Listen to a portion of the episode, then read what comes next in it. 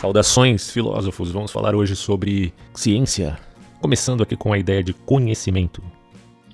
Quando a gente fala de conhecimento, a gente pode falar de três instâncias: conhecimento objetivo, subjetivo e intersubjetivo. Um exemplo de conhecimento intersubjetivo é a comunidade científica. Um exemplo de conhecimento objetivo é o mundo fora de nós. E um exemplo de conhecimento subjetivo é o testemunho da memória né? Ou, ou enfim, a, é a maneira como você se articula perante o mundo. Desses, a maior certeza que você tem, sem dúvida nenhuma, é o testemunho da memória. Aí você pode falar, ah, mas eu também tenho certeza do mundo fora de mim. E claro que eu não duvido disso, porque eu também tenho certeza do mundo fora de mim e tenho também certeza de que existem outras mentes além da minha. Mas do ponto de vista de uma prova epistemológica ou de uma crença verdadeira justificada, você pode é, se frustrar um pouco por saber que não há como. Primeiro, não, não, não há necessidade sequer de questionar isso, mas na medida que você questiona e tenta provar, ok, você não consegue, tá? Então, é, como é que eu vou provar que existe uma outra mente fora da minha? Eu tenho evidências efetivas para tal. Mas colocar isso, e aí está o grande erro, né?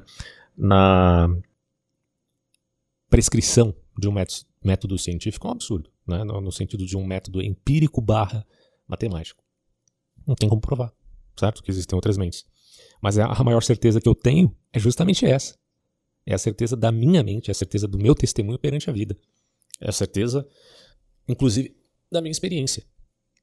Então eu acho muito estranho as pessoas diz, diz, dizerem que não podem, por exemplo, acreditar em Deus porque não tem evidências para isso. Ah, mas você está procurando o quê? Você está se baseando num método limitadíssimo, que é o um método científico atual, em termos de ciências naturais, tá? Conhecimento a respeito da natureza, para provar a existência de Deus. É, é a mesma coisa que eu dizer que o, o, o cara lá estava examinando o quadro do Leonardo da Vinci, Mona Lisa, e não constatou nenhuma prova da existência de Leonardo da Vinci. Ah, eu vi o quadro aqui, examinei tudo, conheço tudo a respeito do quadro, o jogo de cores, a composição, o personagem, os personagens ali, no caso a Mona Lisa, enfim, a, a tonalidade que mais é utilizada no quadro, a forma, as formas geométricas, o ponto de fuga, a perspectiva, tudo. Eu conheço tudo a respeito do quadro do Leonardo da Vinci. Mas não está provado que o Leonardo da Vinci existe ou existiu. Então, o quadro não prova. Ah, mas o quadro foi feito por ele. Uh, tá, então uh, para achar evidências a respeito disso, eu tenho que sair do quadro. Eu tenho que procurar evidências em outros lugares, no, não só no quadro, documentos, testemunhos históricos, etc. Tem um método historiográfico está aí para isso. Né? Mas não é o, o, científico no sentido laboratorial. O exame em laboratório do quadro me provará que Leonardo da Vinci existe. Então é uma ignorância espetacular, eu diria, espetacular. Porque tem um, um poder de convencimento para a gente leiga impressionante. Mas no fundo não faz sentido nenhum, porque o cara não sabe absolutamente nada dos problemas relativos à fundamentação da gnosiologia ou da epistemologia. Né? Isso é, é terrível, cara. Isso é terrível. Então, assim, o conhecimento objetivo é um tipo de conhecimento que não precisamos ter provas. Eu não vou aqui tentar provar que existem outras mentes além da minha. Isso, para mim, é um conhecimento objetivo. Poderia um solipsista, aquele que acredita só que existe a mente dele, mas nada existe, o um e a sua propriedade, né? conhece esse livro, poderia fazer essa tentativa de, de questionamento e depois buscar uma prova? Bom, mas para mim isso é evidente. Existe. É um conhecimento objetivo. As outras pessoas são uma realidade objetiva. E mais do que isso, também o mundo fora de mim, lógico, né? Porque o mundo fora de mim é tudo que está além do meu cérebro, além da minha capacidade cognitiva e tudo mais. Essas coisas existem. E eu posso apelar, inclusive, aquilo que nós chamamos de realismo das cores. Bom, é, nós, por exemplo, sabemos que a percepção de cor é uma experiência, tem uma carga subjetiva aí, não que não que, que, as informações não estejam vindo até nós, mas tem uma carga subjetiva porque é um processo do nosso aparato cognitivo que ocorre, claro, né, no cérebro, é, quando ele é exposto a diferentes comprimentos de onda de luz. Então as cores são uma construção, digamos assim, do cérebro em resposta aos estímulos visuais que ele recebe. Uma pessoa que não tem uh, a funcionalidade, digamos assim, comum de todos os seres humanos em termos de cores, pode ser daltônico, existem tipos né, de daltonismo e tal. E isso pode gerar uma diferenciação das cores ou uma confusão entre as cores. O que pode ser remediado, inclusive, com alguns óculos especiais, mas e demonstrando né, que o, o, o, aparato cognitivo também tem um papel evidente e necessário sobre essa realidade das cores. Só que, ainda assim, nós podemos falar do realismo das cores também. Alguns, inclusive, argumentam exatamente isso, né, que as cores são reais do ponto de vista objetivo porque elas existem como uma propriedade intrínseca dos objetos no mundo físico. E essa visão é justamente o, um realismo que a gente tem que assim, ter cuidado para não confundir isso com o realismo ingênuo. Tá? De acordo com esse realismo das cores, elas são uma propriedade do mundo físico independentemente da percepção da experiência humana. Mas o que, que isso significa? Vamos pensar aqui. Por exemplo, uma maçã ela é vermelha porque ela possui é, a propriedade intrínseca de refletir a luz na frequência correspondente ao comprimento de onda que nós interpretamos como vermelho. Então é inevitável que se uma maçã tem essa propriedade intrínseca de refletir a luz na frequência correspondente ao comprimento de onda interpretamos como vermelho, será sempre vermelha. Se ela for verde, verde, e assim por diante. Tá? Então, sim, esses objetos e essas propriedades estão comunicando ao cérebro não é o cérebro que simplesmente, num estalar de dedos, cria as cores para que nós venhamos, enfim, a observá-la, certo?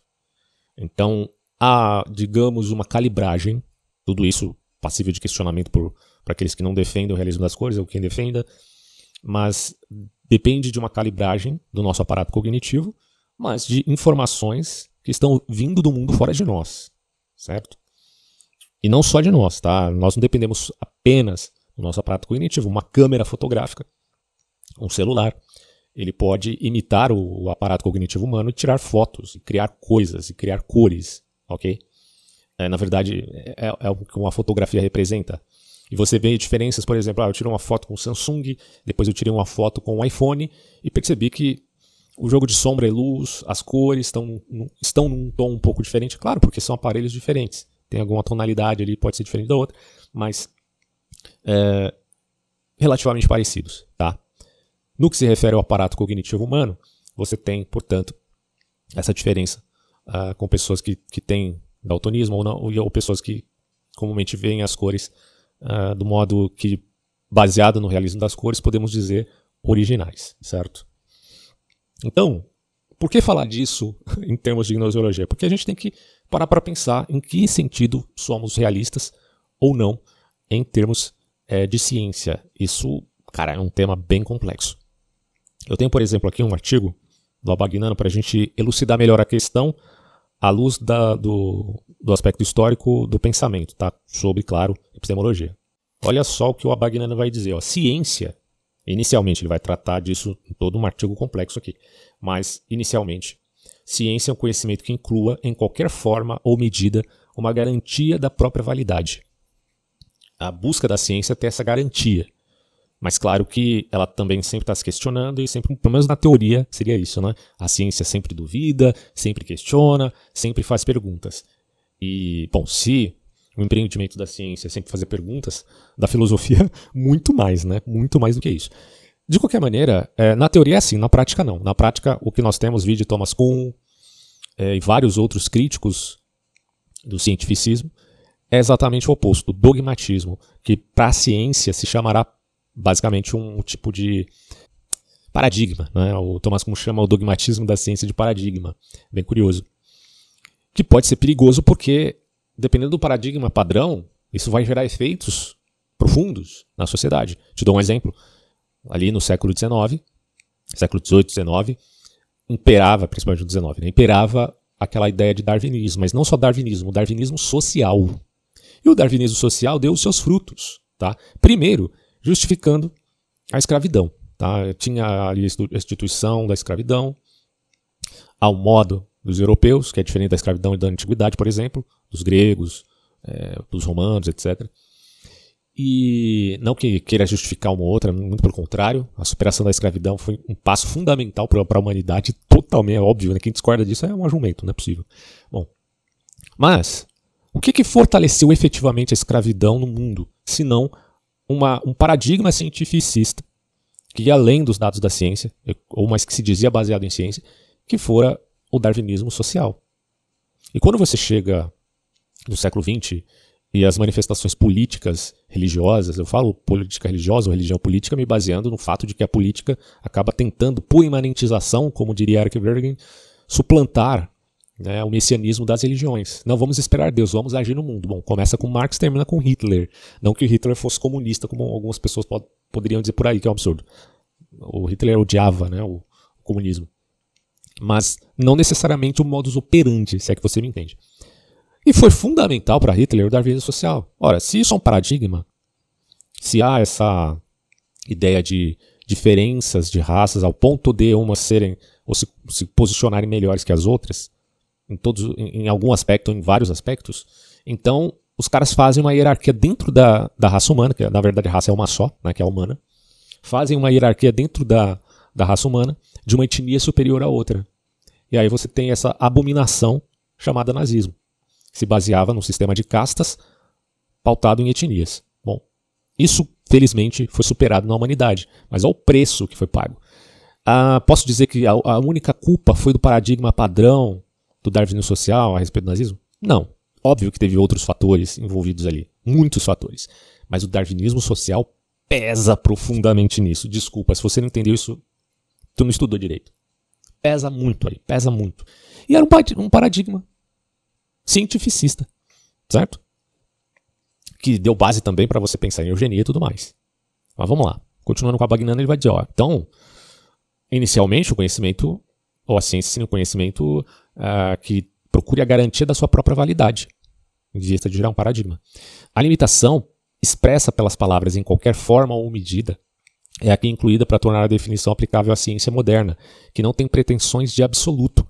Hoje, a ciência é, tenta minimizar as suas pretensões se comparado ali à primeira metade é, do século XX ou o comecinho da segunda metade do século, por conta do positivismo lógico que tinha maiores pretensões do que essa. A ciência, entre aspas, isso vai depender, claro, do indivíduo, porque a ciência não é uma entidade. Os, homens é que agem e fazem e falam. É, mas hoje se tem menos pretensão do que antes, certo? Segundo o conceito tradicional, a ciência inclui garantia absoluta da verdade, sendo, portanto, como conhecimento o grau máximo de certeza. Isso aqui complexo. uh, o oposto da ciência seria então a doxa. Então você tem de um lado a ciência, do outro lado a opinião.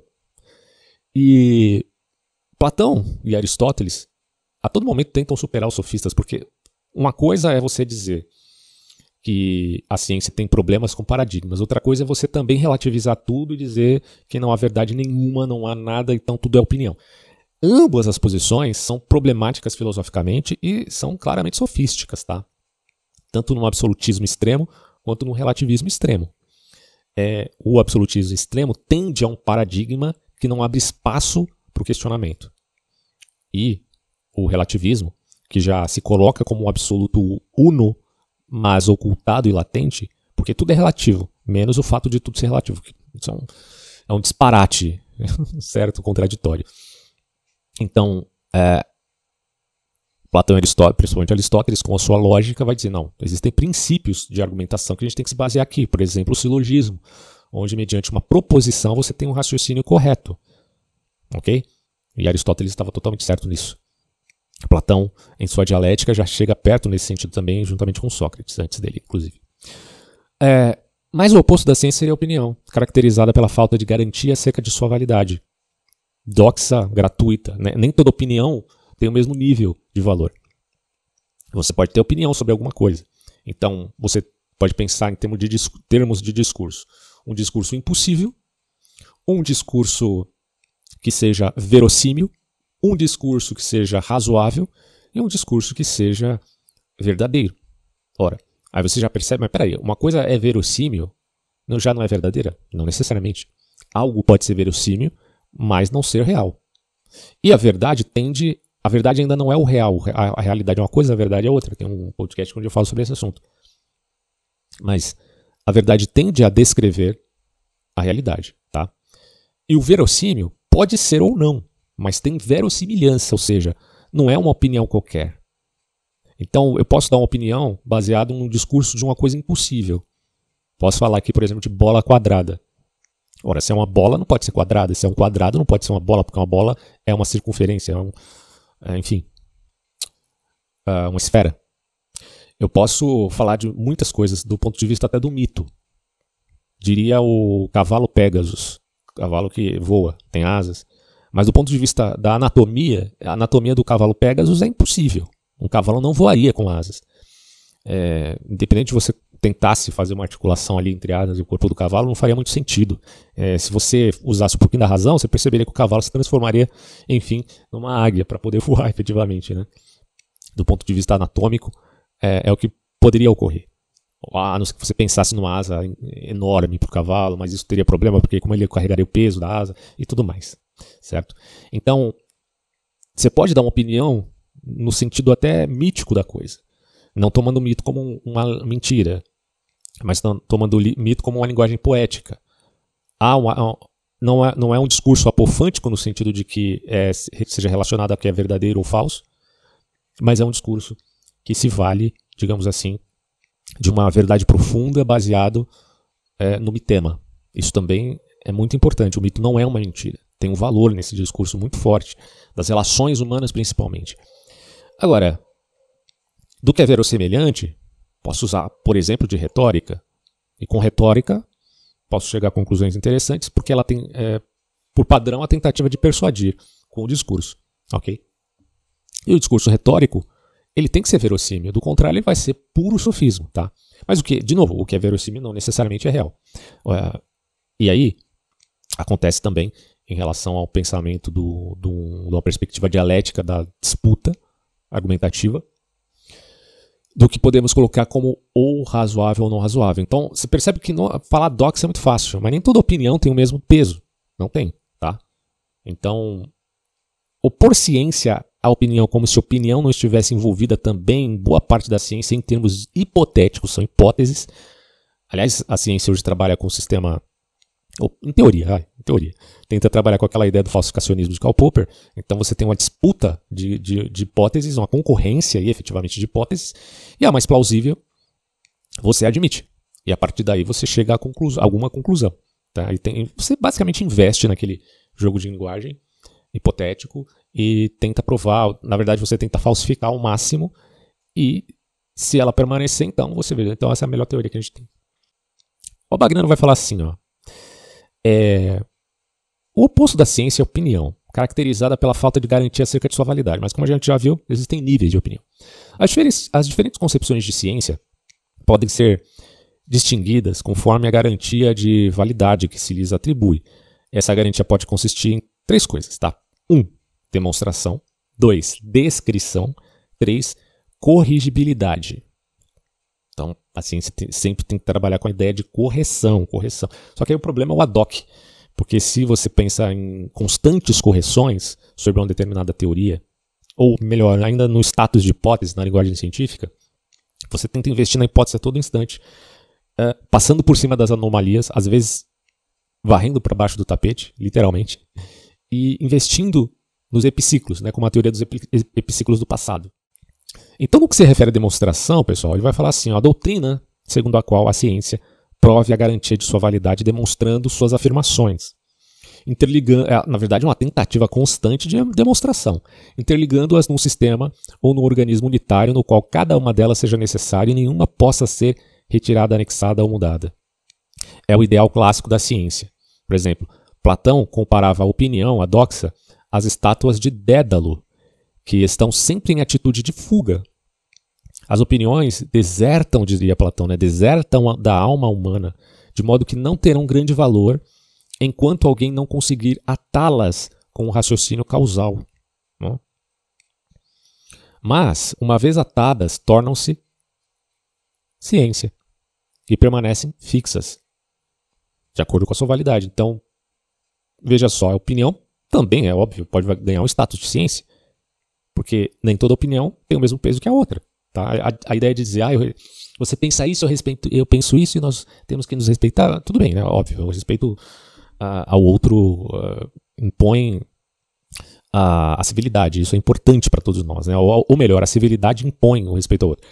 Mas o fato de eu respeitar o outro não significa que eu respeite suas ideias, porque as ideias também têm, é, como eu falei aqui, uh, níveis diferentes de, de credibilidade. Uma opinião tem nível diferente de credibilidade. Falar, ah, tudo é opinião, tudo é doxa. A minha medida todas as coisas, blá blá blá blá. Mas peraí, tem opiniões que estão mais embasadas que outras. É difícil chegar a uma conclusão óbvia dessa? Não, né? Por exemplo, tem uns caras aí que falam que é impossível a questão do dilúvio. tava vendo um debate ali do, do Rodrigo Silva e do Sacani. Sacani é mais o cara da astronomia, apesar de não ser formado em astronomia. Eu acho que ele é geólogo, coisa assim. E o Rodrigo é arqueólogo, mais, mais focado nas questões religiosas, teológicas. E os caras são diametralmente opostos na, nos seus interesses de conhecimento. E um diálogo assim é interessante, é rico, né? Então são visões muito diferentes, mas é sempre legal ter esse diálogo. E o Sakeni, em relação ao dilúvio, falou: Ah, não, não acredito num dilúvio universal, porque é impossível, não tem água no planeta para cobrir. O, é, é, você imagina um, tanto de água que seria necessário para cobrir o pico do Everest. Né? Tu acha que isso é uma coisa plausível de dispensar? Bom, você pode pensar que houve inundações em todos os cantos da Terra, mas a hipérbole, a todos os grandes montes da Terra foram cobertos por água, bom, não sei se aconteceu assim também. Né? O que não destoa da ideia de, de um dilúvio é, universal. No sentido que tenha afetado toda a Terra e não que tenha coberto por inteiro toda a Terra. É uma questão à parte.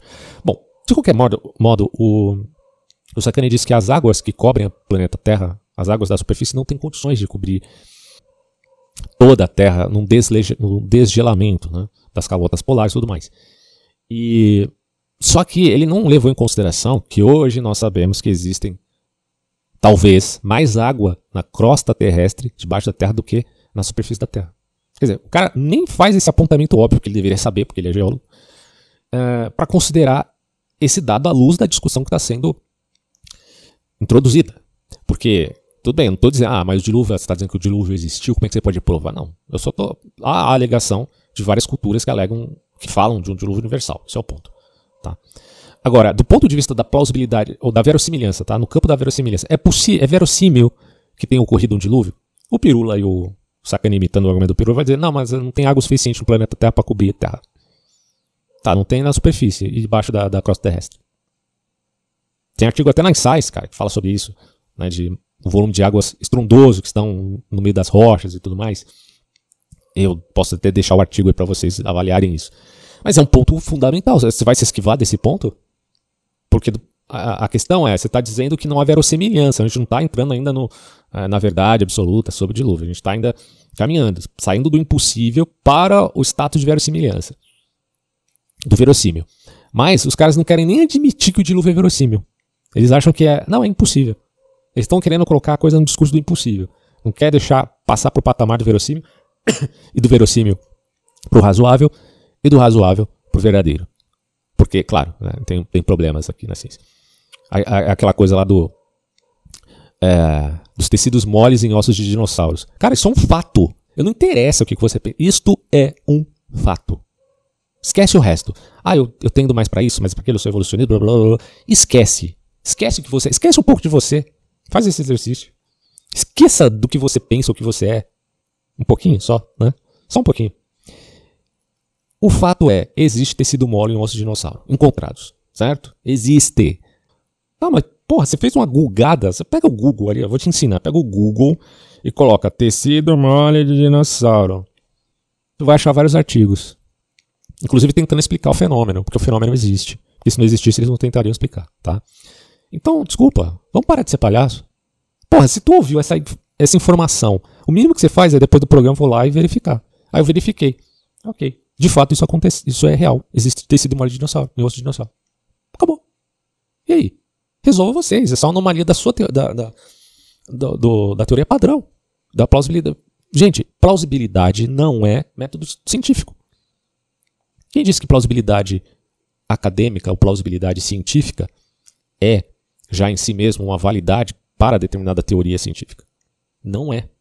E se fosse, a ciência não poderia nem progredir, porque não pode perguntar, questionar. Tu está diante de uma anomalia para com o discurso padrão e você é vetado, porque existe um paradigma já bem posto, bem estipulado. Então vale sim, vale sim muito hoje em dia uma crítica àquilo que a gente chama de cientificismo, que vai além da ciência. Porque a ciência tem, por natureza, o papel de procurar investigar a parte e não ficar fazendo narrativa a respeito do todo, que já é um empreendimento da metafísica isso. É... Mas voltemos ao tema do Abagnano. A crítica de Platão. Platão comparando a opinião com as estátuas de Dédalo, que estão sempre em atitude de fuga. As opiniões desertam da alma humana, de modo que não terão grande valor enquanto alguém não conseguir atá-las com raciocínio causal. Mas uma vez atadas, tornam-se ciência e permanecem fixas. Eis porque a ciência, conclui Platão, é a mais válida do que é muito mais válida do que a opinião legítima e difere desta pelos seus nexos, mas também é uma questão de progressão aí. A doutrina da ciência de Aristóteles é muito mais rica e circunstanciada, mas obedece ao mesmo conceito. A ciência é conhecimento demonstrativo. Por conhecimento demonstrativo entende-se aí o conhecimento da, da causa de um objeto, isto é, conhece-se por que o objeto não pode ser diferente do que é. Então, você tem em Aristóteles já um, uma metodologia, né? Sem dúvida. Mas é muito mais do que isso, tá? Porque Aristóteles ele abarca uma relação de conhecimentos muito mais profundos do que mera metodologia. Porque falar em método é uma coisa mais da ciência moderna, mais da filosofia moderna, que tem por pai, por exemplo, não só é, o empreendimento cartesiano, mas talvez o marco seria ali a, a investida de René Descartes. Bom, em consequência, mas aí tem a revolução científica, né, que você abarca aí vários personagens. Em consequência, o objetivo da ciência é o necessário. Por isso a ciência se distingue da opinião e não coincide com ela. Se coincidisse, estaríamos convencidos de que um mesmo objeto pode comportar-se diferentemente de como se comporta, e estaríamos ao mesmo uh, tempo convencidos de que não podemos comportar, é, comportar-se diferentemente. É, você tem um exemplo aqui do raio do trovão. Geralmente é, você pode constatar que sempre que surge um raio, logo em seguida teremos o som do trovão. Inevitavelmente. Isso é um dado da realidade. Seria dado as leis físicas, impossível você pensar que um trovão não, se siga, não esteja seguindo um raio. É muito difícil. Né? É, pensar que essa lei foi quebrada em determinadas circunstâncias é bem surpreendente. Por isso, Aristóteles exclui que possa haver ciência do não necessário, ou seja, da sensação e do acidental. Questão de acidentalidade como a ideia do fortuito. Mas é, isso é, é, complicado. De qualquer forma, ele vai dizer que ao mesmo tempo em que identifica o conhecimento científico como conhecimento, isso é Aristóteles, né, como conhecimento da essência necessária ou substância. Tá? Então, quando você fala de, de essência e substância, você está se referindo a coisas que são perenes, principalmente a, a substância que sempre recebe predicado, mas que não depende de outra coisa para existir. Tá? É, na verdade, você pode pensar em substância formal, em substância material e substância copular, cópula, tá? É, mais precisamente composição, ou mais precisamente ainda sínulo, tá? Que é a junção de matéria e forma. Matéria em Aristóteles sempre determinada, indeterminada, aliás, desculpa, indeterminada. E a forma é a determinação da matéria, mas não formato. Não confunda forma com formato. A forma como o eidos, que é a ideia do mundo das formas em, em Platão, agora em Aristóteles a forma está na coisa, tá? Então, a essência tem propriedades, então a, toda a essência tem propriedades essenciais que deflagram a diferença entre uma substância e outra. Você tem a substância e a substância tem uma essência que vai deflagrar a diferença do que é uma substância em sentido humano ou, ou animal, tá? Ou objeto, objetificado, enfim. Aí ele fala assim: a mais perfeita realização desse ideal de ciência está na, nos elementos de Euclides, ali do século III a.C., essa obra que quis realizar a matemática como ciência perfeita dedutiva, sem nenhum recurso à experiência ou à indução, permaneceu por muitos séculos e, sobre certos aspectos, permanece até hoje como o próprio modelo da ciência. Na verdade, a matemática, hoje, é fundamental para modelos físicos né, ou cosmológicos também. Então sempre você vai ter que trabalhar com equações matemáticas para dar validade a um determinado modelo ou hipótese a respeito do mundo, da realidade do mundo. Então a matemática e o experimento, ou no sentido de método empírico, estão lado a lado, principalmente na física. Tá? Matemática, de um lado, modelos empíricos do outro, laboratorial e experimental. Que é um problema, porque você pode, com equações, você pode fazer mundos e mundos. Né? Não a, estamos no campo da matemática, veja bem. Na matemática, nós podemos adentrar o campo do verossímil, mas não da verdade absoluta. Esse é o ponto. Tá? Mas é para Euclides, não. Então, uh, Euclides, para ele, a concepção de ciência de Platão e Aristóteles foi transmitida com mais eficácia do que através da descrição teórica de Aristóteles, propriamente dito, da qual os antigos nunca se afastaram. Peraí, deixa eu só reler isso aqui porque eu confuso. Ó, através de, da obra Elementos, de Euclides, a concepção de ciência de Platão e Aristóteles foi transmitida com mais eficácia do que através da, de, da descrição teórica apenas de Aristóteles, da qual os antigos nunca se afastaram. Então ficou mais claro assim, né? Os estoicos repetiram afirmando que a ciência é a compreensão segura certa, olha só isso, cara. Compreensão segura, certa e imutável, fundada na razão. A razão é cheia de problemas, meus amigos. Já vou falar, eh, vou falar isso aqui porque a razão pode gerar traumas nas pessoas, tá? Principalmente um jovem sendo razoável, sem ter a matéria-prima para ser razoável, é, vai chegar a conclusões totalmente tortas, né? Então, ser razoável né, não necessariamente lhe dará a segurança da compreensão a respeito da realidade. Você precisa aprender a pensar antes de usar a razão propriamente dita.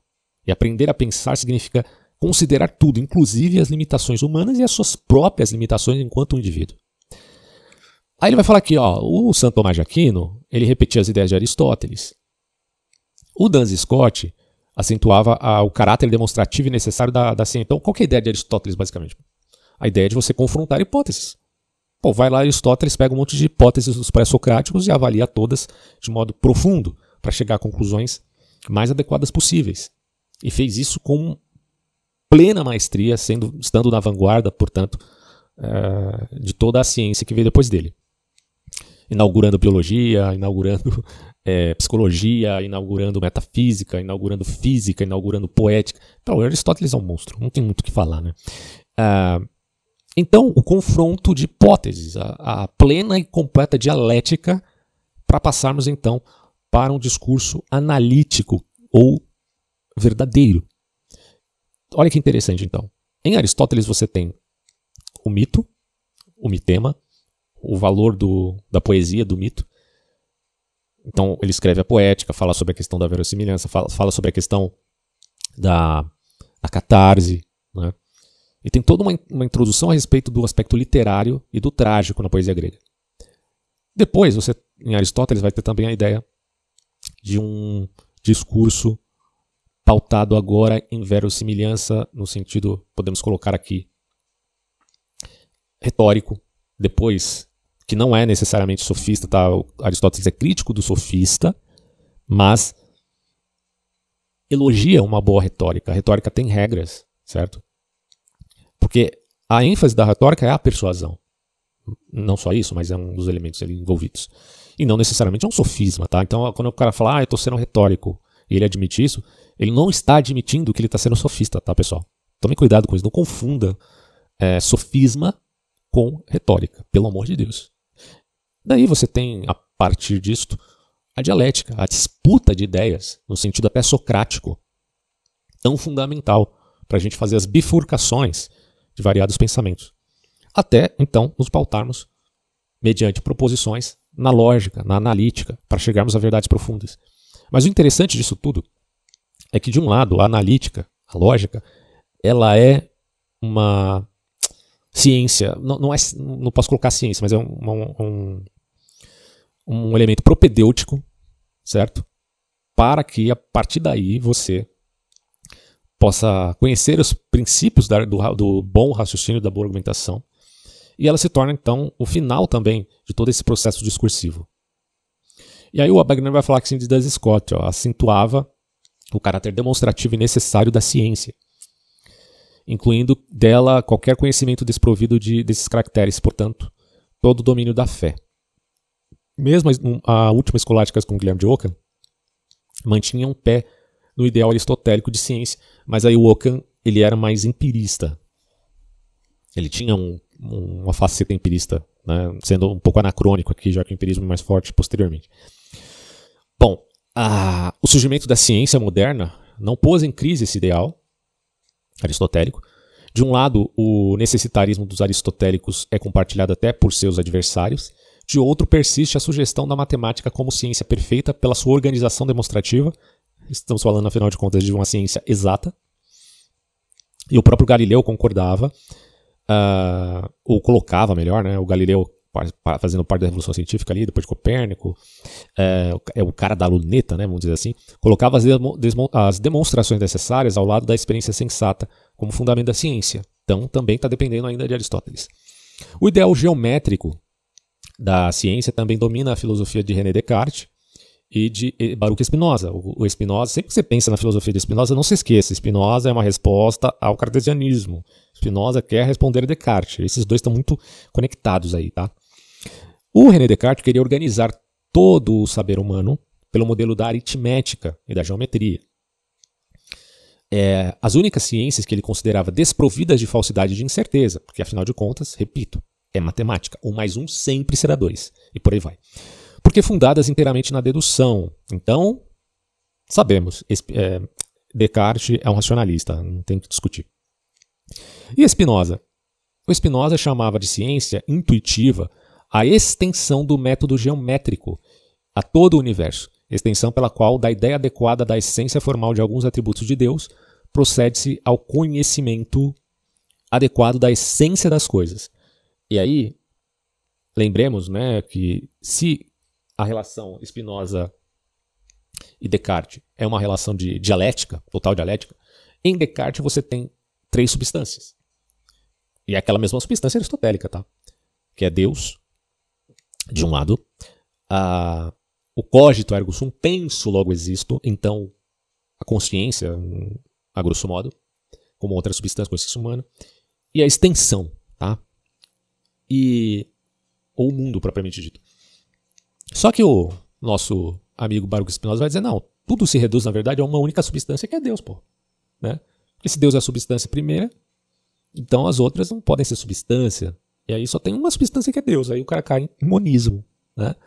Volta um pouco, uh, ao, ao, claro, ao próprio modo de Spinoza, mas a gente volta para Parmênides lá atrás, mas ao, de novo, ao modo de Spinoza. É...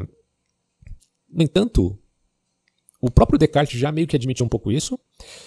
E apesar de tudo, podemos pensar, do ponto de vista filosófico, não me parece um, um erro você pensar numa substância absoluta e em substâncias não absolutas. Não me parece ser um absurdo isso na minha opinião. Aí é uma doxa? Bom, como eu falei para vocês, né? Não é um erro filosófico. Pelo menos no campo do verossímil podemos admiti-lo. Né? Outras substâncias que têm sua própria essência que não seja uh, relativa à prescrição de uma única e plena substância que acaba sufocando até as liberdades individuais, certo? Que é um problema seríssimo né, do ponto de vista filosófico, em teologia também. É, então, a, aqui você percebe que Podemos validar isso no campo do verossímil, sem problema nenhum. E o Kant? Bom, Kant rotulava esse velho ideal, aliás, só voltando um pouquinho, né, antes que eu esqueça, o Aquino dá uma resposta a isso, na diferença entre, que, entre Deus e os entes, os homens, as criações, as criaturas. Né, eu sempre falo isso aqui, já falei em outros vídeos. Deus, essência e existência coincidem. No homem, essência e existência são distintas. Depois eu explico isso mais a fundo, tá? Kant rotulava esse velho ideal com um novo termo, que é o sistema, a ideia de sistema, sistematização. Então você não tem a ideia de sistema em Platão e Aristóteles. Você tem isso aqui em Kant, tá? Não Platão e Aristóteles. Se eu falei isso em um vídeo mais antigo, me perdoe essa confusão. Às vezes acontece, a gente não sabe tudo. Mas, enfim. O Kant vai dizer que a unidade sistemática é o que, antes de tudo, faz de um conhecimento comum uma ciência. Isto é, de um simples agregado, um sistema, e acrescentava que, por sistema, é preciso entender a unidade de conhecimentos múltiplos reunidos sobre uma única ideia. É... Esse conceito de ciência como sistema, introduzido aí por Manuel Kant, tornou-se lugar comum na filosofia ali do século XIX, e a ele ainda recorrem as filosofias de caráter teológico ou metafísico. Isso aconteceu sobretudo por ter sido adotado pelo romantismo que o, o repetiu à saciedade, ou seja, muito. O, um exemplo disso é o Fichte. Tá? Fichte dizia o seguinte: ó, uma ciência deve ser uma unidade em todo, ou um todo. E, cara, isso é bem problemático, porque a ciência tem uma função: investigar uma parte. Recorta a realidade, investiga aquilo e fala. Aí os caras do romantismo colocam a coisa num sentido é, mais amplo. Né? A ciência deve ser uma unidade quase orgânica, então um todo. As proporções isoladas geralmente não são ciência, mas tornam-se ciência. Então, as, mas o que a ciência faz é justamente avaliar as, proporções, as proporções isoladas. Né? É, e aí ele fala assim: mas essas proporções isoladas só se tornam ciência no todo, graças ao seu lugar no todo, a sua relação com o todo. Mas quem que faz essa relação? Eis a questão é o filósofo, em outros termos. Porque ele vai ter que conectar o todo, né?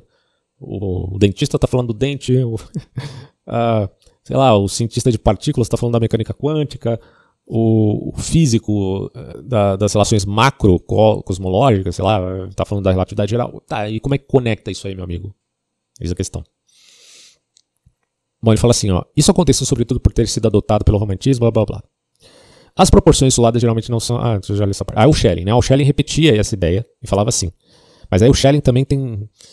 Tem o primeiro Schelling, o último Schelling. Eu não sei que Schelling está falando isso, né? Porque o Schelling mudou de opinião em alguns aspectos. Mas ele está colocando aqui de forma generalíssima, né? Uh, Schelling repetia, admite geralmente que a filosofia convém uma forma peculiar dela, que se chama sistemática. Lá está lá em Kant. Pressupor tal forma não deduzida compete a outras ciências que já pressupõem a ciência da ciência. Mas não está, ou melhor, não esta, que se propõe por objeto a possibilidade de semelhante ciência. É, o próprio Aristóteles fala de ciência primeira, que é a metafísica. A metafísica, meus amigos, é esse empreendimento aqui, de conectar essas realidades conhecidas pelo método científico numa coisa só. Mas é, meta, é metafísica. E Hegel? Bom, Hegel afirmava peremptoriamente o seguinte: a verdade, ou melhor, né? a verdadeira forma na qual a verdade existe só pode ser o sistema, sistema científico dela. Dívida com Kant. Colaborar para que a filosofia se aproxime da forma da ciência. Isto é, da meta que, uma vez alcançada, permite-lhe abandonar o nome de amor ao saber para ser verdadeiro saber. Não é só amor ao saber, porque a filosofia vive buscando saber mas nunca o alcança. Né? É, é quase a relação entre Aquiles e a tartaruga. O Aquiles corre pra caramba, é ágil, é forte, é um semideus. Mas nunca alcança a tartaruga. Como é que pode isso? Claro, segundo os Eleatas, né? não na realidade. Mas o Hegel está falando, olha, a filosofia tem que deixar dessa busca inalcançável do amor ao saber para ser verdadeiro saber. Eis o que me propus. Mas deu, deu errado, Hegel, desculpa. Deu muito errado. Mas ele se propunha isso. Então, vamos lá, né? No idealismo alemão, Fichte, Schelling, Hegel consideravam que o único saber sistemático, com dívida em Kant, tá? É, consideravam que o único saber sistemático, portanto, a única ciência era a filosofia. Porque a filosofia tem essa, esse empreendimento. Tá? Mas, agora não como amor à sabedoria, mas como verdadeiro saber. Aí é que está o problema. Bom, mas para muitos filósofos do século XIX, o conceito de sistema continuou caracterizando a ciência em geral, portanto também a ciência da natureza. Uh, Cohen via na, no sistema em mais, a mais alta categoria da natureza e da ciência. O Edmund Russell, da fenomenologia, via o caráter essencial da ciência na unidade sistemática, que nela encontram os conhecimentos isolados e os seus fundamentos, e indicava no sistema o próprio ideal da filosofia, se esta quisesse organizar-se como ciência rigorosa. Então, se você quer falar de ciência rigorosa, você, esses carinhas aí que vivem falando de pseudociência, ah, a gente tem que se afastar da pseudociência porque a ciência tem um método, blá blá blá blá blá blá blá blá. Bom, tá, mas vocês não sabem nem o que é ciência rigorosa, porque ciência rigorosa tem que lidar com conceito também. E tem que saber responder ao macro e não só o recorte Né? Você é todo picotado. O ser humano aqui no século XXI é todo picotado. Né? Ele é uma coisa aqui, ele é outra coisa lá, outra coisa lá. E isso é bem problemático. Porque ele não sabe quem ele é, porque a ciência é um recorte da realidade sempre. Nós não temos condições de saber o todo, afinal de contas.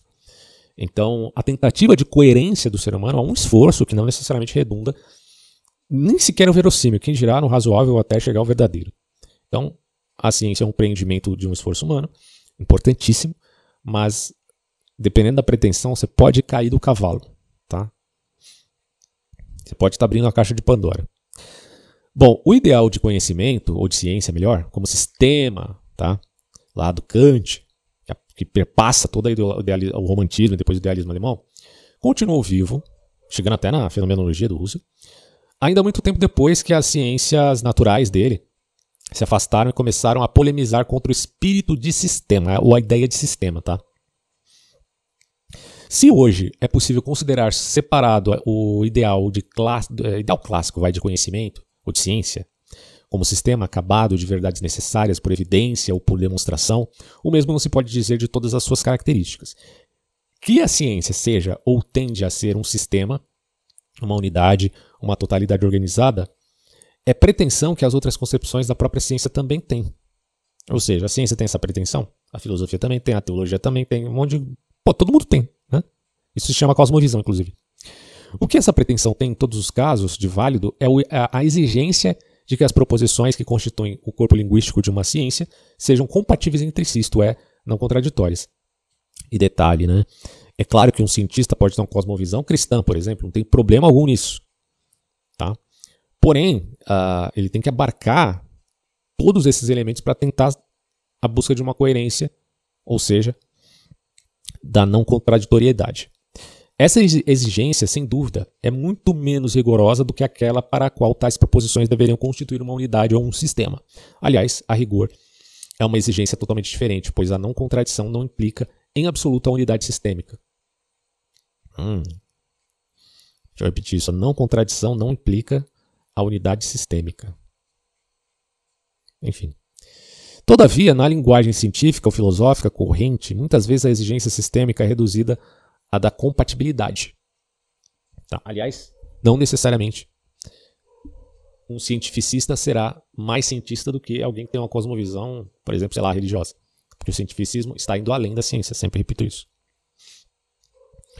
Bom, abarcamos então a primeira concepção de ciência. Vamos agora para a segunda. A segunda concepção se refere, deixa eu só voltar um pouco, à descritividade, tá? E ele fala assim: a, a concepção descritiva da ciência começou a formar-se com Francis Bacon, Newton e os filósofos iluministas a ideia de enumeração de Bacon, principalmente. Então, seus fundamentos é a distinção baconiana entre antecipação e interpretação da natureza. A interpretação consiste em conduzir os homens diante dos fatos particulares das suas ordens.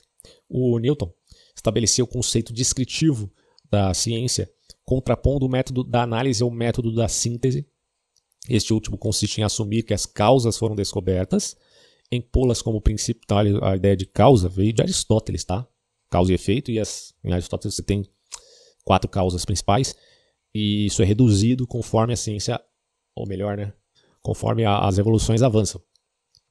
E essa subtração das causas aristotélicas não necessariamente é uma coisa boa, mas acontece nesse, nesses revolucionários da ciência posteriores, tá? Não confundir revolução científica com revolução política, são coisas diferentes. É... Bom, então o Newton é, falava assim, em, é, em assumir né, que as causas foram descobertas e em pô-las como princípios e em explicar os fenômenos partindo de tais princípios e considerando como prova dessa explicação.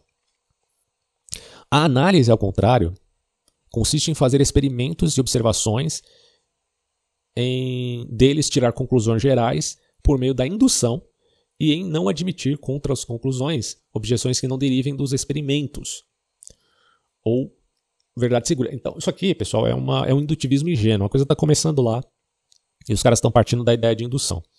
Mas ainda de uma forma ingênua, porque isso vai amadurecer com as disputas na filosofia da, da ciência. De qualquer modo, a filosofia do iluminismo exaltou e difundiu a ideia científica de Newton. Né, chamavam ele de um grande gênio, como o próprio De Lambert chamava Newton de um grande gênio. É, de fato era, né? O Newton era um cara extraordinário. E viu que era tanto de banir, uh, ele fala assim, né? Viu que era tanto de banir na, da física as conjecturas e as hipóteses vagas, ou pelo menos de tê-las apenas pelo que valem e de submeter essa ciência somente às experiências e à geometria. Né? A física já se articulando dessa forma: experimento, matemática, geometria. Uh, ao mesmo tempo, De Lambert declarava já ser inútil para a ciência e para a filosofia o espírito de sistema, aquele mesmo do Kant. As ciências todas fechadas, sistema como vendo a coisa no todo, no geral, né? As ciências todas fechadas, o máximo possível nos fatos e nas consequências que delas podem ser deduzidos, não fazem concessões à opinião, a não ser quando isso são, quando a isso são obrigadas. Então a ciência é um recorte se preocupa com o recorte, investigar aquele pedaço, esquece o resto, para você não se viciar na conclusão sistêmica, né, que já às vezes é um pressuposto. A ciência reduz-se, portanto, assim, à observação dos fatos, podemos até chamar de fatos atômicos às vezes, e as inferências ou os cálculos fundados nos fatos.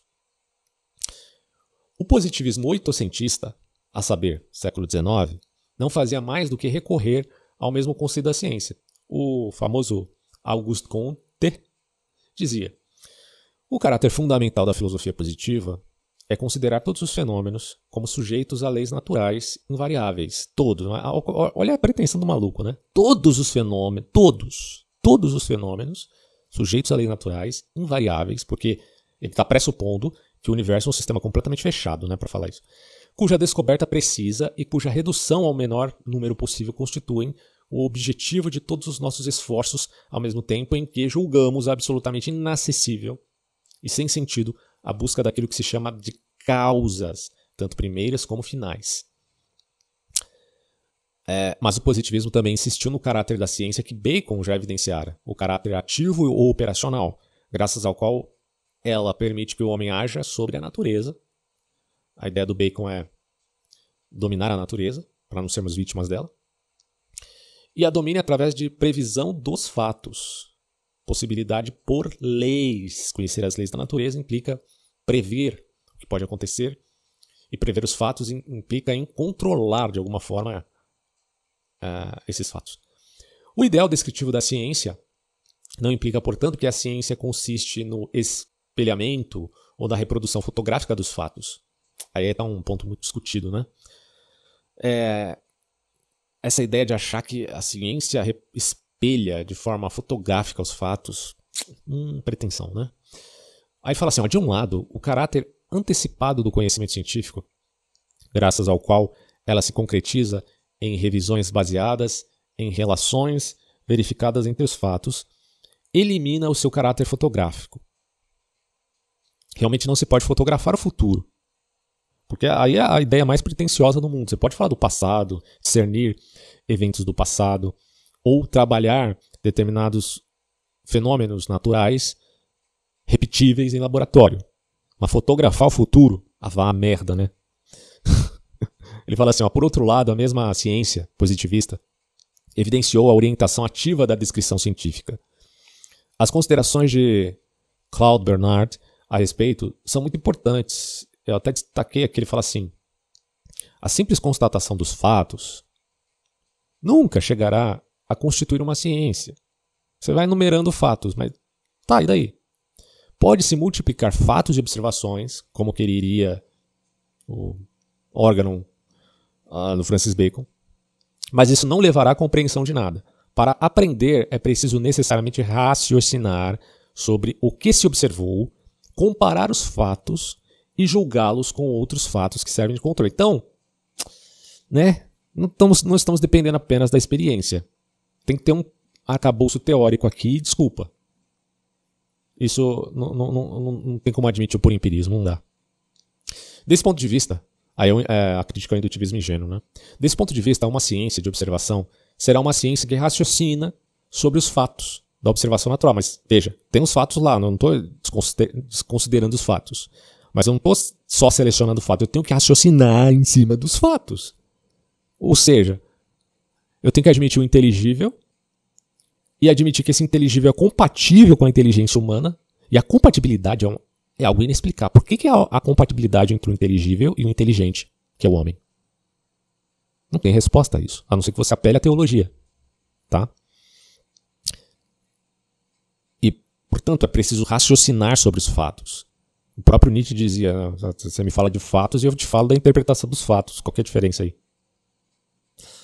Uh, isto é, sobre fatos puros e simplesmente constatados, ao passo que uma ciência experimental ou de experimento raciocinará sim sobre os fatos obtidos nas condições que o experimentador criou e determinou. Em outros termos, meus amigos, ciência tem paradigmas. E paradigmas não são formados apenas de fatos, mas de elucubração sobre fatos.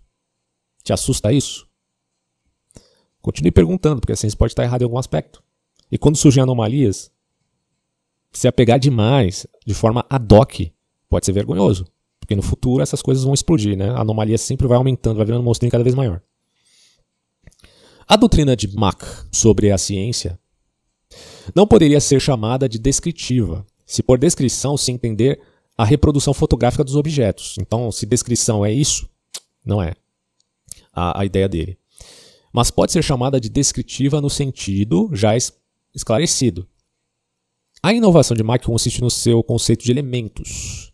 Ó, Diz ele: se excluirmos aquilo que não tem sentido pesquisar, veremos ap aparecer mais nitidamente o que podemos realmente atingir por meio de cada ciência. Todas as relações e os diferentes modos de relação entre os elementos. Então a inovação de Mach consiste no seu conceito de elementos, ou dos elementos, já que para ele estes são comuns tanto às coisas como à consciência, diferindo na consciência e na coisa só na medida em que pertencem a conjuntos diferentes. A função econômica desse autor atribui à ciência, ou mais precisamente ao conceito científico, eh, não suprime, portanto, o caráter descritivo da ciência, que é conhecido na tese de que ciência tem por objeto as relações entre os elementos. Tá? Isso é ciência. Justamente por considerar as relações entre os fatos, a ciência é uma descrição abreviadora e econômica dos próprios fatos. Então, a ciência meio que é um reducionismo aqui. Porque é uma descrição, mas não é uma descrição fotográfica.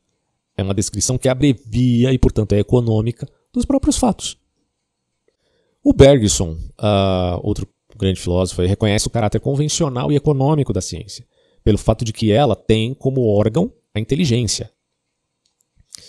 E a inteligência humana né, não se detém nas coisas, mas nas relações entre as coisas ou situações. O ideal descritivo da ciência reaparece também em escritores recentes, como aquele carinha chamado Dewey.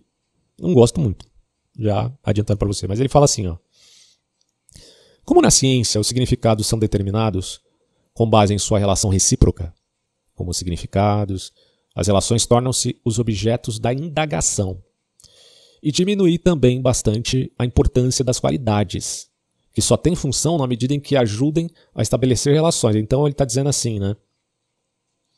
O objeto de indagação que nós temos é a relação das coisas. Ora, relações nada mais são do que o outro nome de leis, tá? As relações que há na, nas coisas imprimem a ideia de que existem leis da natureza, já que a lei nada mais é do que a expressão de uma relação, no caso de lei, ela se repete.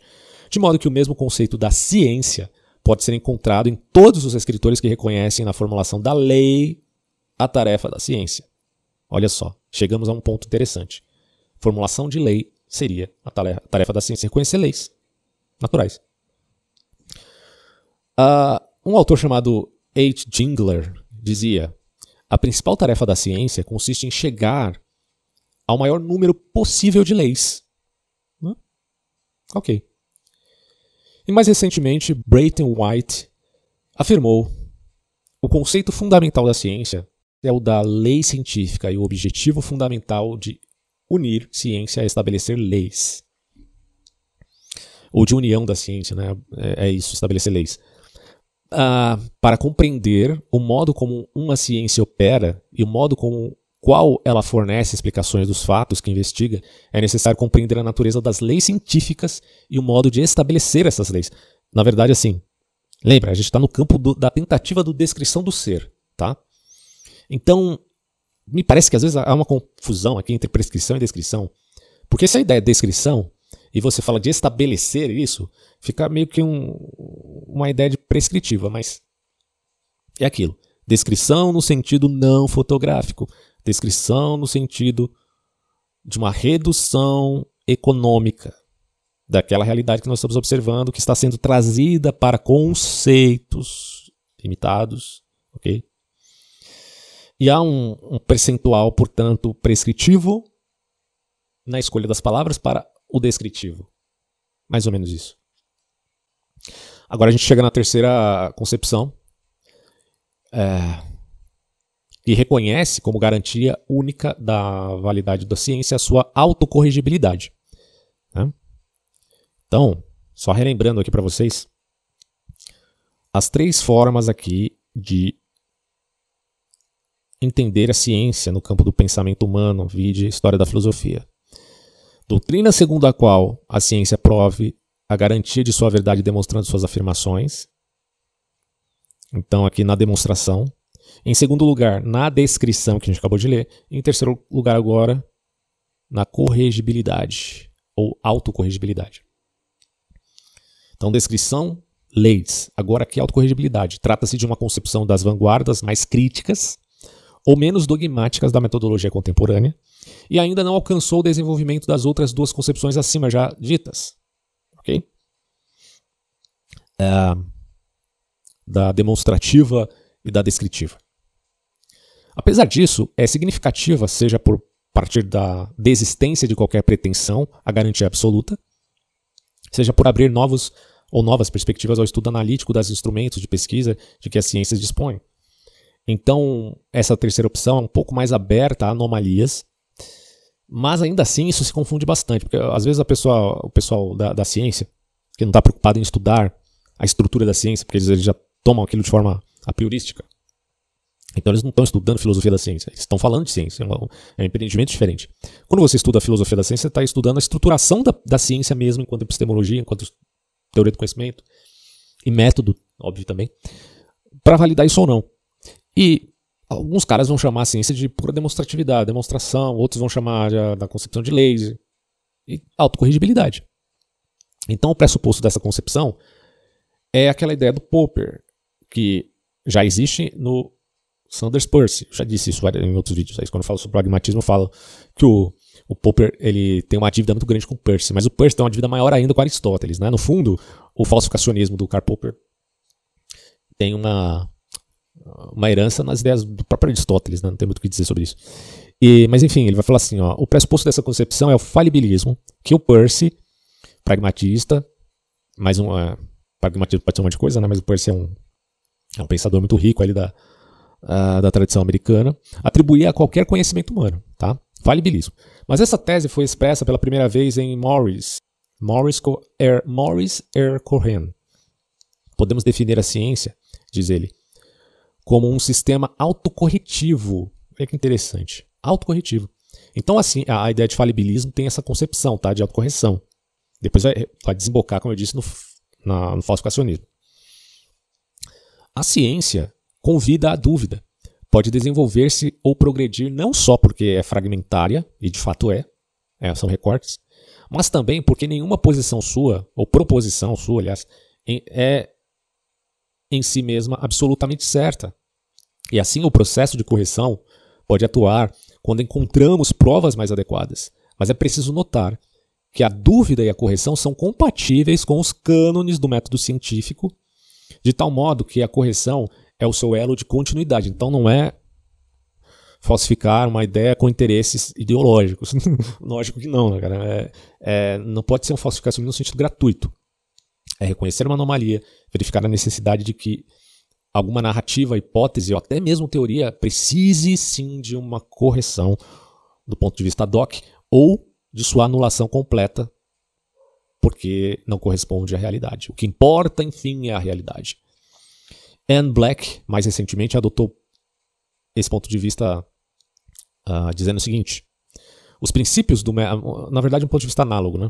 Os princípios do método científico devem, por sua vez, ser considerados provisórios e sujeitos a correções ulteriores ou posteriores, de tal modo que uma definição de método científico seria verificável em qualquer sentido do termo. Ok? Então, o próprio método científico está aberto a correções. Em termos uh, aparentemente paradoxais, mas equivalentes, o Karl Popper afirma em Lógica da Descoberta Científica, 1975, que o instrumental da ciência não está voltado para a verificação, mas para a falsificação dos, das proposições científicas. Então não se preocupe muito em verificar, sim em falsificar, para testar a hipótese.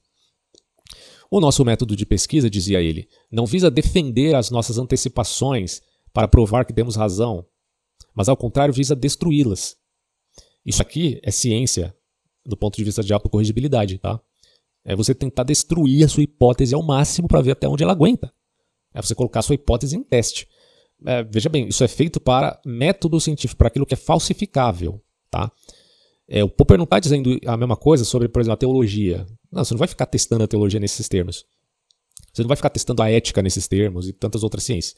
É, assim, podemos colocar ciências humanas, né, propriamente dito. Você está colocando aqui a ciência ao método empírico, o, o, método da ciência enquanto conhecemos hoje. Tá? O que é, que é falsificável? Estamos falando de ciências naturais aqui. E. Ah, multiverso não é falsificável. Então, porra, para que, que serve isso? Para tapar lacuna. Acusam Deus das lacunas, mas o multiverso faz a mesma coisa. É, só que há uma versão ateísta, agnóstico. Tanto faz. Pode ser teísta também, inclusive, né? Multiverso teísta. Bom, Aí ele fala assim: usando todas as armas do nosso arsenal lógico, que a ideia do Popper é essa, não visa defender as nossas antecipações para provar que temos razões. Usando todas as armas do nosso arsenal lógico, matemático e técnico, tentamos provar que nossas antecipações são falsas. Para apresentar, quer dizer, é o cientista tentando ao máximo refutar a sua própria apreensão hipotética. Os caras não fazem isso, os caras são apaixonados. Né? É, todo mundo seguindo lá o, o romantismo do Carl Sagan. Os caras estão apaixonados pelas próprias teorias de, científicas, né? Aí eu sou apaixonado pela evolução das espécies. Não, porra, você tem que tentar destruí-la ao máximo para ver até onde ela aguenta. É isso você tem que fazer. Só que eles têm, o pessoal tem medo de ser confundido com os negacionistas, né? Não necessariamente. A gente está falando aqui de falsificacionismo, tá? Quanto método científico e tal. Então, usando todo o arsenal. Não, não, não é arsenal ideológico, religioso. Não, é arsenal lógico, matemático, técnico nós tentamos provar que nossas antecipações são falsas. Para apresentar no lugar delas novas antecipações nas na justificadas ou injustificadas, ou melhor, né, antecipações não justificadas e injustificáveis, novos preconceitos apressados e prematuros, como escarnecia Bacon. Bom, com isso, o Popper ele pretendeu assinalar o abandono da ideia clássica da ciência, que é aquele velho ideal científico de episteme, do conhecimento absoluto certo de, e demonstrável, que no século XX se demonstrou um mito, né, no sentido de que conhecimento verdadeiro justificado. É... Cara, isso é um problema epistêmico. Né? A gente eu teria que falar sobre epistemologia mais precisamente aqui, a gente está falando sobre ciência, mas epistemologia já é um tema à parte. E ele fala assim: a exigência é, de objetividade científica torna inevitável que qualquer asserção científica seja sempre provisória. É, prov é um conhecimento provisório.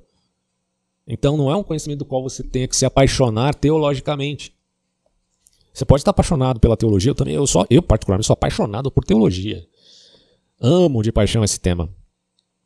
É, gosto também de, de vários outros assuntos, mas a teologia realmente me apetece em muitos aspectos. Bom, mas uh, você dizer que está apaixonado da teoria da evolução, que sentido tem isso? Tipo, tá, é a sua visão de mundo, mas você não está seguindo aquele método propriamente destrutivo de Karl Popper, né? Você está tentando é, é, conciliar as verificações ao invés de tentar destruir a, a hipótese, ou no caso aqui do, da teoria da evolução, uma teoria que já tem um status maior do que a hipótese. Bom, e para fechar, o Abagrano vai falar assim: o homem não pode conhecer, mas só conjecturar. Hum segundo Popper. Né? Afirmar que os instrumentos que, conheci, é, que a ciência dispõe se destinam a demonstrar a, a falsidade da ciência. Aliás, tem um debate muito interessante é, escrito, um debate entre Karl Popper e Theodor Adorno. É bem interessante esse debate. Procurem aí, está disponível. Uh, se não me engano, tem uma tese até de mestrado de alguma. Está é, em português, inclusive, de algum aluno aí. Se não me engano, é uma moça que fez uma tese bem interessante sobre esse debate. Não concordei com tudo, obviamente, né? Mas é, alguns pontos são bem interessantes. Vocês podem procurar e vocês vão achar. Em PDF. Uh, então, uh, destina-se a demonstrar a falsidade da ciência e um outro modo de exprimir o conceito da autocorrigibilidade da ciência. Provar a falsidade de uma asserção significa, de fato, substituí-la por outra asserção, cuja falsidade ainda não prova ainda foi provada, corrigindo, portanto, a primeira. Então, você veja, qual, você veja o posicionamento, por exemplo, do Dawkins, né? Richard Dawkins está tá escrevendo, escrevendo um livro para provar que a religião é fraudulenta, que Deus não existe, blá blá blá blá blá blá blá blá blá. Ok, muito bonito isso. Mas você, de, você deveria estar tá fazendo isso com a ciência, filho. Não é com a, com a religião, não. Você deveria estar tá fazendo isso com conhecimento empírico. Uh, ou, ou, as hipóteses que existem, porque a gente está numa competição de hipóteses a respeito das relações causais. A gente está falando de relações causais. Teologia é outra coisa. História, historiografia é outra coisa. Estou falando das relações causais entre as coisas, entre os mecanismos orgânicos e não orgânicos, minerais e vegetais, animais, humanos. É disso que a gente está falando. Então, você deveria se preocupar em tentar destruir as suas hipóteses e ver até onde ela consegue eh, aguentar. E devia ter um sinal de alerta para todo cientista a respeito de anomalias. Por exemplo, nossa, tecidos moles em, em ossos de dinossauros, o que isso significa? Vamos tentar encaixar isso com a nossa teoria, ver até onde aguenta a nossa teoria aqui do, do evolucionismo ou dos milhões de anos dos dinossauros. Por que não fazer isso? Porque é exatamente essa é a proposta do Karl Popper. É essa a proposta da autocorrigibilidade da ciência. Vocês estão negando a autocorrigibilidade da ciência a favor dessa a apreensão já antiqui, bem antiga, né, para não dizer outra coisa, do Francis Bacon. No aspecto meramente enumerador e demonstrativo. Então, ou até mesmo descritivo, né? no Bacon você tem esse, esse, essa questão também descritiva, para ignorar a necessidade de autocorrigibilidade, porque vocês estão presos em paradigmas. Porque o paradigma parece que é mais importante. E do ponto de vista das relações humanas e dos clubes, estou é, falando da psicologia clubesca, o problema não é só no fundamentalismo religioso, é no fundamentalismo político, é no fundamentalismo cientificista, é no fundamentalismo misticista, é no fundamentalismo ideológico. Fundamentalismo tem um monte por aí, meu amigo. Um monte, né? Aí ele, ele fecha aqui esse, esse tema, então abre a nossa mente para estudar melhor essa, essas questões de filosofia da ciência. E, cara, tem tantos críticos da filosofia da ciência que são realmente é, sarracenos que fazem a gente questionar muita coisa. E vale a pena conhecê-los. Eu pretendo fazer uma série mais específica aí sobre essa temática relativa ao que a gente poderia então chamar de crítica da filosofia da ciência para com o método empírico, tá? Vou fechar por aqui esse áudio, depois a gente continua a falar de outros temas. Obrigado por acompanhar mais este estudo. Caso tenha gostado e quiser ajudar o canal, veja as formas de contribuição na descrição deste podcast. Você pode adquirir conteúdo pago ou então nos apoiar na plataforma. Um abraço a todos.